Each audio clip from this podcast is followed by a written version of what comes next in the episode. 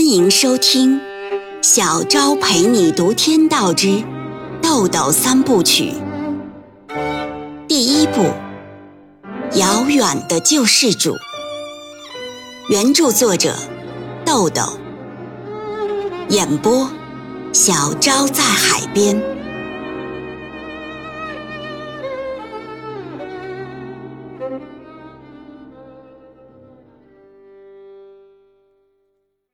第十五章，芮小丹住在玫瑰园小区的 A 区十二号别墅，这是他母亲的房子，购于一九八七年，是城区改造的有偿迁移户。母亲在拆迁补偿费的基础上，又添了五十一万元买了这栋别墅，以备老有所归。房子是独立式两层建筑。面积二百六十六平方米，楼顶是四周护栏的阳台，门前是独立车库和一块二十多平方米的小院子。小区的所有建筑都以乳白色为基调，造型设计完全采用欧式风格。每栋楼的四周都留有宽敞的空地。花草丛中，一条条用石子铺成的小路四处相连，特别具有现代感，是中产阶级的生活写照。房子的装修很漂亮，但家具很少。客厅里摆了一套组合布艺沙发、四方形大茶几和一台电视机，卧室放了一张大床，书房摆着一台电脑和少许书籍。有几间屋子完全是空的，只有花色图案的落地窗帘和卫生间的化妆品，散发着一种女人的气息。芮小丹从冰箱里拿出两片面包，涂了一些果酱，倒了一杯白开水，就进了书房，打开电脑，开始他每天的必修课，用中德两种文字写一篇五百字的日记。这是他给自己制定的硬性规定：一是锻炼文字表达能力，为以后转行律师职业做准备；二是巩固德语，为以后到德国攻读法律学位做准备。这个习惯，即便是在他考取律师职业资格证的紧张学习期间，也没有改变过。他给母亲写信或通话，也一直坚持用德语。只有一种情况可以让他逃避每天的必修课，那就是在外地执行侦查抓捕任务。他会先用中文写一篇日记，再用德文写一遍，然后将两种文字的日记分别放进电脑专用文档里，用了一个多小时。做完必修课，他拿出那张《天国的女儿》的唱片，放进电脑播放。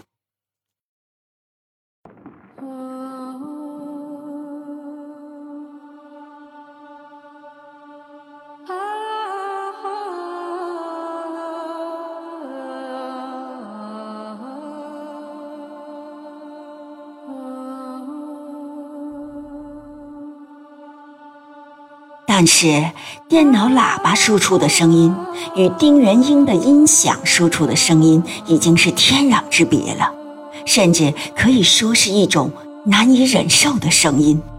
天国已不再是那个天国，天国的女儿也不再是那个天国的女儿。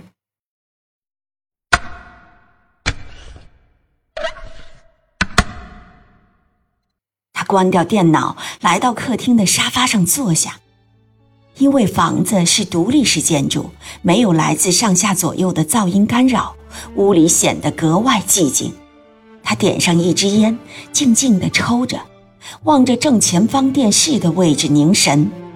恍惚之中，耳边又响起了那个至真至纯、令人沉醉的声音。他在脑子里设想：静静的夜里，一个人独自坐在沙发上。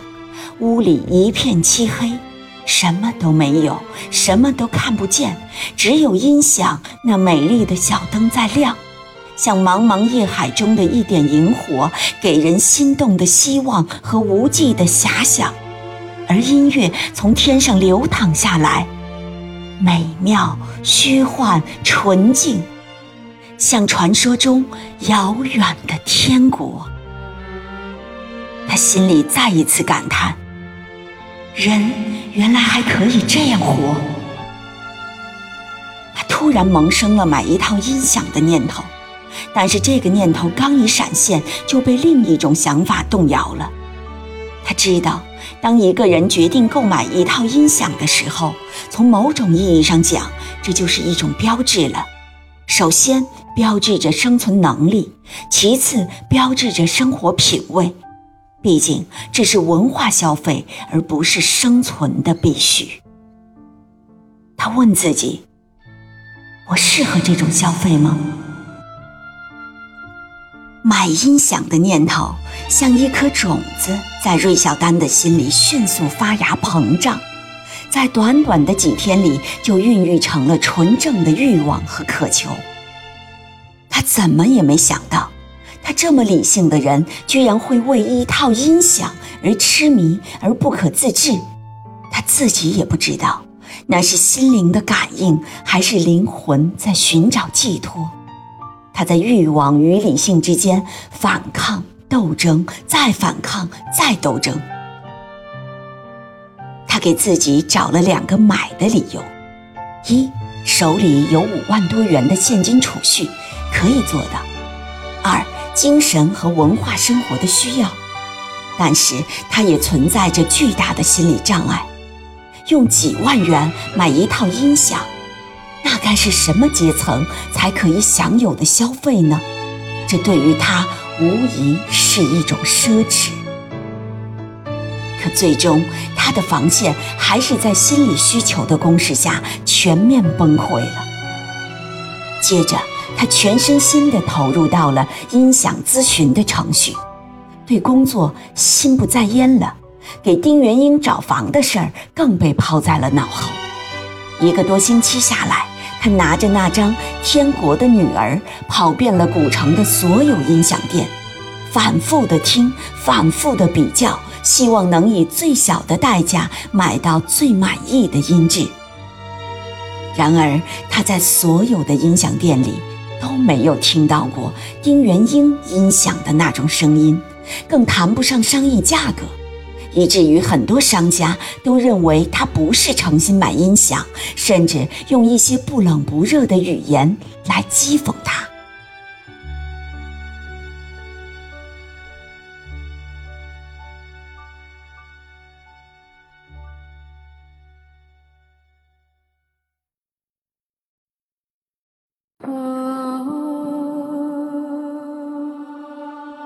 每晚八点。小昭陪你读《天道之豆豆三部曲》，每天更新一集，欢迎您的收听与订阅，我们不见不散哦。